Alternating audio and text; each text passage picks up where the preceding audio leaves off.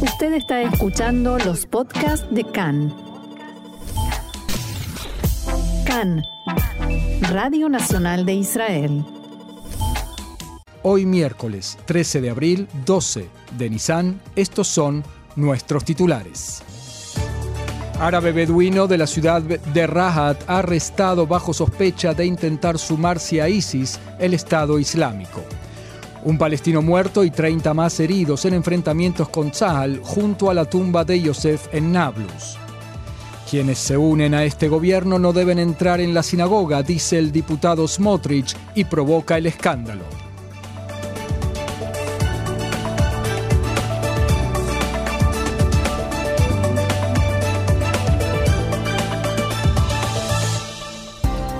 Ahora sí, vamos al desarrollo de la información.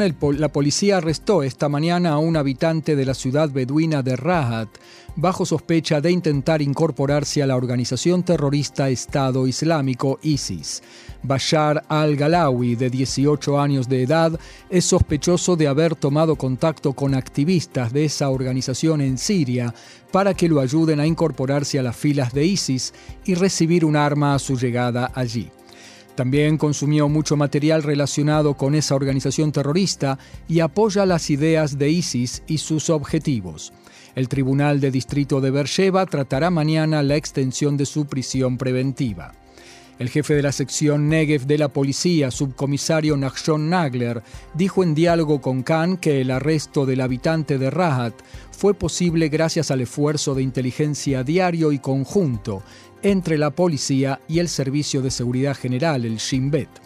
En su interrogatorio comprendimos que planeaba viajar a Siria para sumarse a ISIS y luego perpetrar atentados en Israel, palabras del subcomisario Nagler.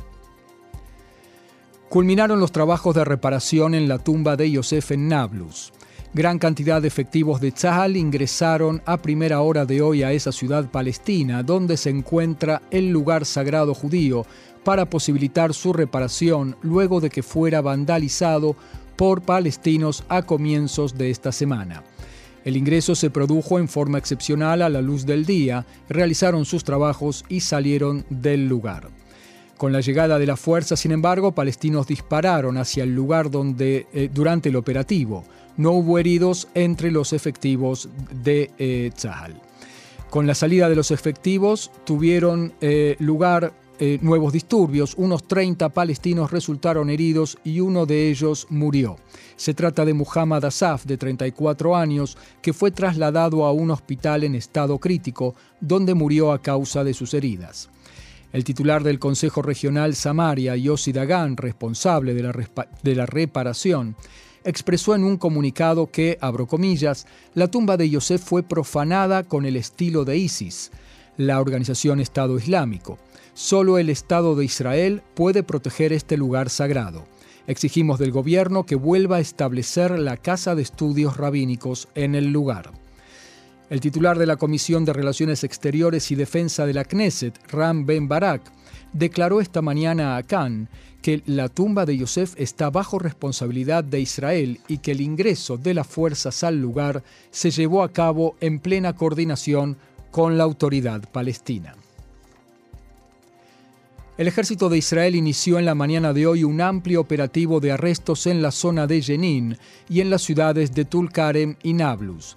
También se ha extendido a las aldeas Urif, Kabatia y Java. Las autoridades de seguridad israelíes estiman que la intensa actividad de Tzal y la policía en Judea y Samaria logró impedir más de 20 atentados terroristas. En las últimas dos semanas, el ejército israelí realizó operativos en aldeas palestinas a las cuales prácticamente no había ingresado en los últimos años.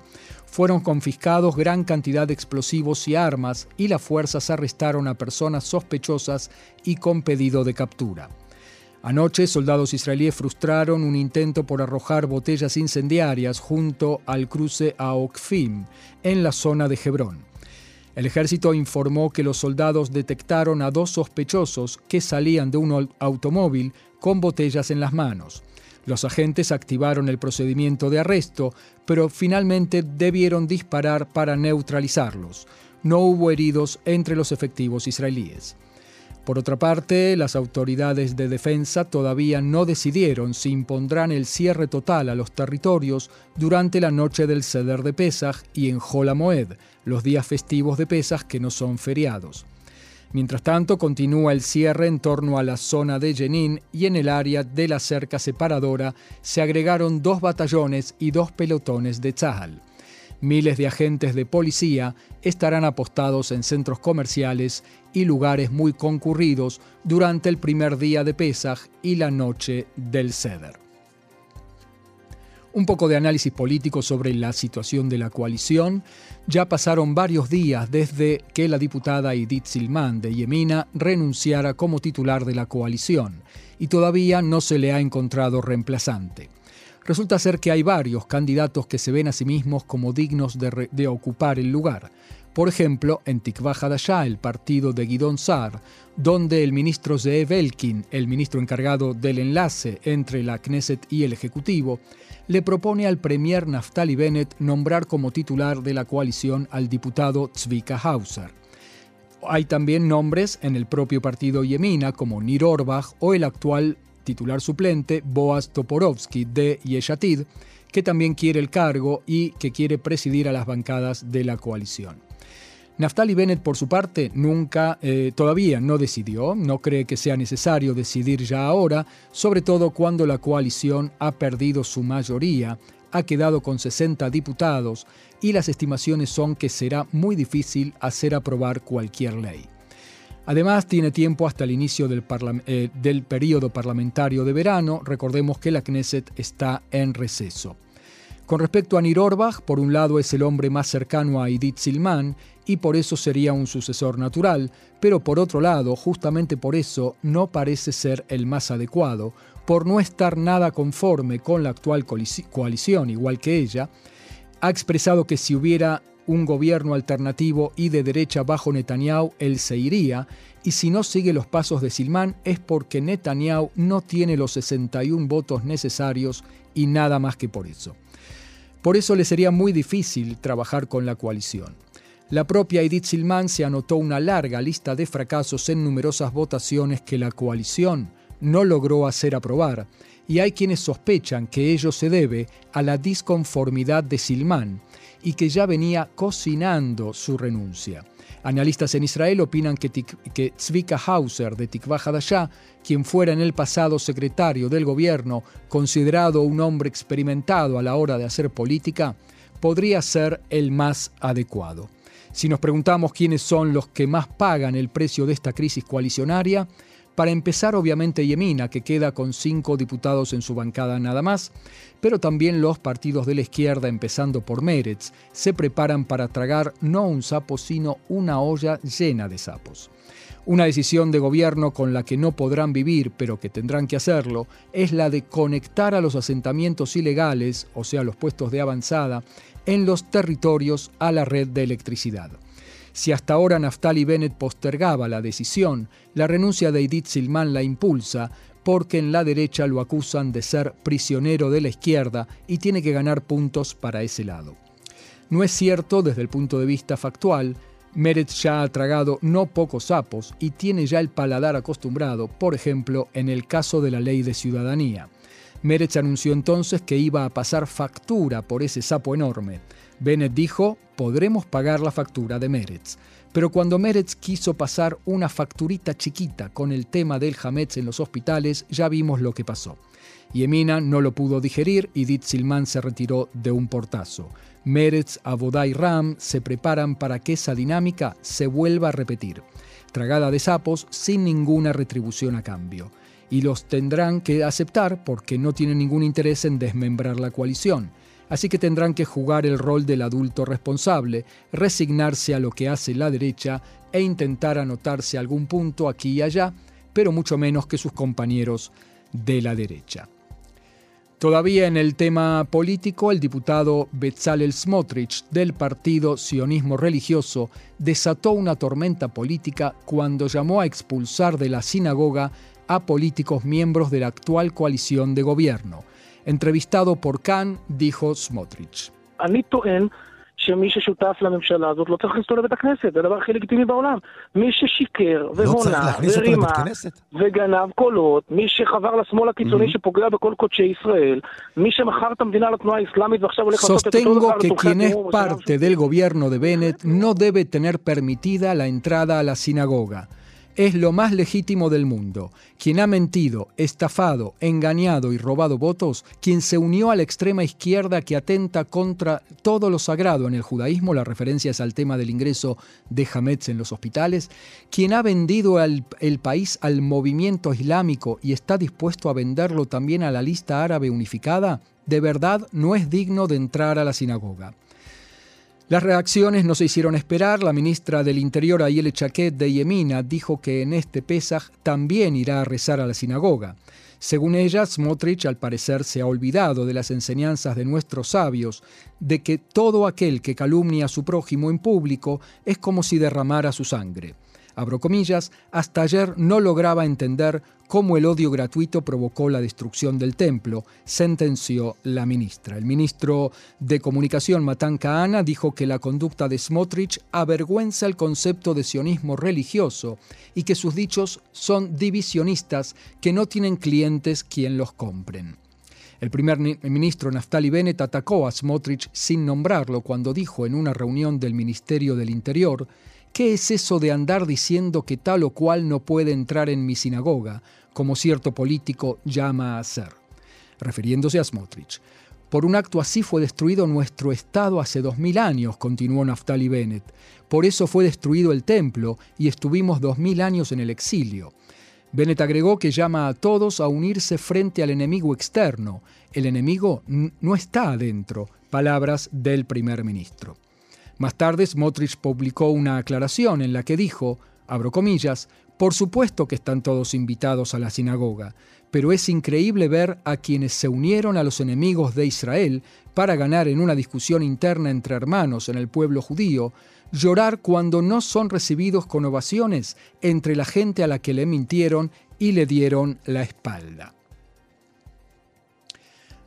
La guerra en Ucrania. Las autoridades ucranianos anunciaron que hoy no podrán abrir ningún corredor humanitario en el país para la evacuación de civiles y el suministro de productos básicos debido a los bloqueos y las violaciones del alto del fuego de las tropas rusas. La, viceprimera ministra ucraniana Irina Bereshchuk aseguró que desafortunadamente estos corredores humanitarios que comenzaron a funcionar de forma desigual pocos días después de empezada la invasión rusa, no pueden abrirse hoy. El presidente de Estados Unidos, Joe Biden, usó por primera vez la palabra genocidio para describir la guerra en Ucrania. Los presidentes de Polonia, Estonia, Lituania y Estonia se reúnen hoy en Kiev con el presidente ucraniano Volodymyr Zelensky desde el despacho del jefe del Estado polaco, Andrzej Duda, informaron a través de Twitter que el objetivo de la visita es mostrar la solidaridad europea hacia Ucrania.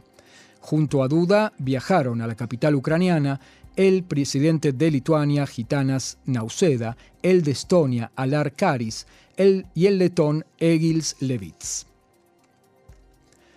El presidente norteamericano, como decíamos, Joe Biden, utilizó por primera vez la palabra genocidio para describir lo que está sucediendo en Ucrania. En las últimas horas, Biden se refirió a los esfuerzos de su gobierno para, frenar el aumento de los precios de la gasolina como resultado de la invasión rusa a Ucrania. Y dijo lo siguiente, estoy haciendo todo lo que está en mi poder con órdenes ejecutivas para reducir los precios y hacer frente a esa alza de precios provocada por Putin. El presupuesto de sus familias, su habilidad para llenar el tanque, nada de eso debería depender de si un dictador declara la guerra y comete un genocidio en el otro lado del mundo, finalizó el presidente en alusión directa a Putin y a Ucrania. Biden ya había calificado a Putin de carnicero, criminal de guerra y asesino.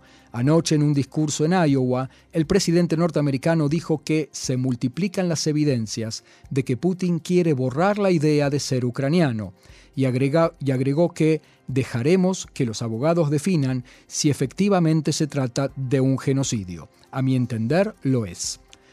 Por su parte, el presidente de Ucrania, Volodymyr Zelensky, elogió los dichos de Biden y dijo que son palabras verdaderas de un líder verdadero. Llamar a las cosas por su nombre es indispensable para enfrentar la maldad. Por otra parte, las autoridades en Ucrania anunciaron que arrestaron al político prorruso Víctor Medvedchuk, que es el aliado más cercano e influyente de Vladimir Putin en Ucrania. El presidente ucraniano Zelensky propuso a Rusia intercambiar a Medvedchuk por prisioneros de guerra ucranianos, especialmente niños. Medvedchuk había escapado hace dos meses de la pena de arresto domiciliario tras ser acusado de traición y nos queda tiempo para una breve información muy relevante para todos justo este fin de semana. La gasolina, como comentábamos antes con Adrián Filut, será abaratada esta medianoche en medio shekel por litro, luego de la decisión del Ministerio de Finanzas de reducir el impuesto a las gasolinas. La Comisión de Finanzas de la Knesset aprobó la medida por unanimidad. El abaratamiento de la gasolina 95 octanos se extenderá hasta el final de junio y el del Solar hasta el final del mes de mayo.